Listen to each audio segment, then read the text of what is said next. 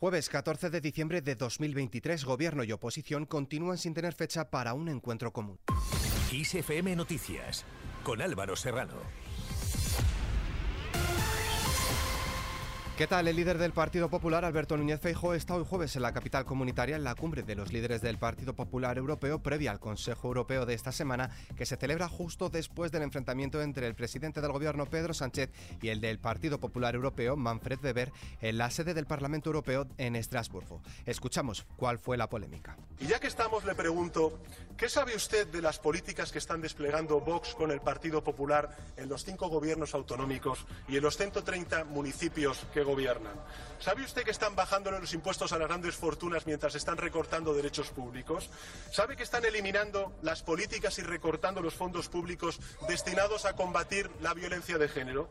¿Sabe que están frenando el despliegue de las energías renovables? ¿Sabe que están censurando conciertos, películas y obras de teatro a la vez que están recuperando los nombres en las calles de nuestras ciudades de insignes eh, personas vinculadas con la dictadura franquista. ¿Esa sería también su plan para Alemania, señor Weber? ¿Devolverle a las calles y plazas de Berlín el nombre de los líderes del Tercer Reich? Allí Pedro Sánchez ha calificado con un sobresaliente a la presidencia española del Consejo de la Unión Europea que concluye el próximo 31 de diciembre y a la espera de que en el tiempo que queda hasta esa fecha se puedan culminar algunos acuerdos pendientes. Además, el gobierno ha instado al líder del Partido Popular, Alberto Núñez Feijóo, a que deje de poner excusas para no fijar una fecha a su reunión con el jefe del Ejecutivo Pedro Sánchez y acceda a ese encuentro para abordar asuntos de interés general para España. Pero el presidente del Partido Popular ha reiterado desde Bruselas que están a la espera de de que el gobierno les haga llegar por escrito la agenda de la reunión para decidir si incluyen otros asuntos porque ha dicho que no puede hablarse solo de lo que le interese al, al PSOE. Y hablando de visitas, el ministro de Asuntos Exteriores, José Manuel Álvarez, se ha reunido en Rabat con su homólogo marroquí, Nasser Burita, para avanzar en la hoja de ruta pactada por ambos países en la nueva etapa de relaciones diplomáticas abierta con el apoyo de España a la postura marroquí sobre el Sáhara. Los datos de inversión también avalan este buen interés mutuo. Marruecos es el primer destino de nuestras inversiones en África, con un crecimiento muy importante y con un tercio de toda la inversión hacia este continente. La inversión de Marruecos en España también va al alza y va consolidándose cada vez un mayor interés por parte de las empresas marroquíes en la economía española y el desarrollo de Marruecos, evidentemente, es algo importante para España y viceversa.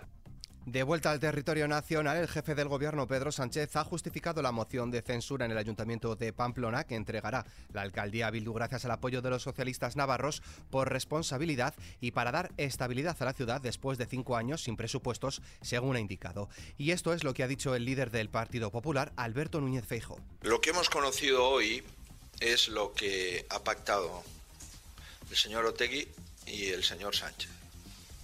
El pacto encapuchado entre Bildu y el Partido Socialista ha sido conocido su primera consecuencia en el día de ayer.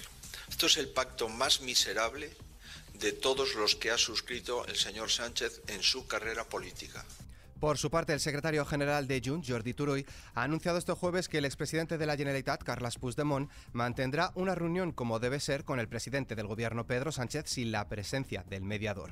Ayer Sánchez y Puigdemont coincidieron en Estrasburgo en el pleno de la Eurocámara para hacer balance de la presidencia española de la Unión Europea, aunque no mantuvieron ningún encuentro como tal por cuestiones de agenda. Por otro lado, el Parlamento catalán ha aprobado hoy una moción que pide la creación de un observatorio para fiscalizar la aplicación de ley de amnistía. Mientras tanto, la portavoz del Gobierno y ministra de Educación, Formación Profesional y Deportes, la socialista Pilar Alegría, ha subrayado que el PSOE es contrario a la propuesta de Esquerra Republicana de Cataluña de que sea solo voluntario y no obligatorio acudir a las convocatorias de la selección española de fútbol y de otros deportes. Pasamos a hablar de economía. La inflación se moderó 0,3 puntos en el mes de noviembre y la tasa se sitúa en el 3,2% debido principalmente al abaratamiento de los carburantes y los paquetes turísticos, así como al mejor comportamiento 10% de los alimentos que suben un 9%, cinco décimas menos que en el mes anterior. El Instituto Nacional de Estadística ha confirmado el dato de inflación adelantado hace dos semanas, así como el de la inflación subyacente. En cuanto al bolsillo, el precio medio de la electricidad en el mercado mayorista subirá mañana viernes un 11,3% al situarse en los 74,86 euros el megavatio hora. Con ello, el precio de la electricidad queda de nuevo por debajo de los 100 euros por noveno día consecutivo. En clave internacional y sin dejar de lado la economía, el Banco Central Europeo ha mantenido por segunda vez consecutiva los tipos de interés en el 4,5% en un contexto de contracción de la economía de la zona euro y reducción de la inflación hasta el 2,4% en noviembre. El Consejo de Gobierno del organismo también ha decidido dejar sin cambios la facilidad de crédito, la que presta a los bancos a un día en el 4,75% y la facilidad de depósito que remunera el exceso de reservas a un día en el 4%. Escuchamos al respecto a la presidenta Christine Lagarde. Los expertos del Eurosistema prevén que el crecimiento económico continúe siendo débil a corto plazo. Más adelante, se espera que la economía se recupere gracias al incremento de las rentas reales, ya que los ciudadanos se beneficiarán de la caída de la inflación y del aumento de los salarios, y también a la mejora de la demanda exterior. Por lo tanto, los expertos del Eurosistema prevén un repunto del crecimiento desde un promedio del 0,6% para 2023 hasta el 0,8% en 2024 y hasta el 1,5% tanto para 2025 como para 2026. Cambiamos de tercio acuerdo para reformar el mercado eléctrico comunitario. El pacto político, del que apenas se conocen detalles, ha llegado después de 10 horas de negociación en la sede del Parlamento Europeo en Estrasburgo, Francia, y aún tendrá que ser validado tanto por el Consejo de la Unión Europea, que representa a los Estados miembros, como por el Pleno de la Eurocámara. Concebida al calor de la crisis de precios de la energía de 2021 y 2022, busca también acercar a la Unión Europea a sus objetivos climáticos y alejarla de los hidrocarburos de Rusia. Todo ello, además, en un momento en que los países reunidos en la cumbre del clima han llegado a un acuerdo de transición para abandonar todos los combustibles fósiles. La vicepresidenta tercera del Gobierno y ministra de Transición Ecológica, Teresa Rivera, destaca que han tenido que pasar más de 30 años desde la cumbre de Río para poner el foco en un mundo más allá de los combustibles fósiles. En América, la Cámara de Representantes de Estados Unidos, liderada por el Partido Republicano, ha aprobado una resolución para formalizar una investigación de juicio político, de impeachment, contra el presidente estadounidense Joe Biden. Los republicanos le acusan de haber usado su influencia como vicepresidente de Obama en los negocios de su hijo Hunter Biden. Y en Ucrania, Rusia ha lanzado otra ronda masiva de ataques con drones en la que empleó más de 40 aparatos kamikaze no tripulados que adquiere de Irán para atacar cada noche pueblos, ciudades e infraestructuras ucranianas. En cuanto al tiempo, Mañana viernes se espera una transición progresiva anticiclónica con cielos poco nubosos en la península y Baleares, aunque todavía son probables las precipitaciones en el Cantábrico, Ibérica Norte y Pirineos. En cuanto a las temperaturas, las máximas aumentarán en gran parte del país, exceptuando los litorales Cantábrico y Mediterráneo. Las mínimas descenderán en los tercios norte y este, así como en ambos archipiélagos, y aumentarán en el suroeste. Y en nuestra hoja cultural.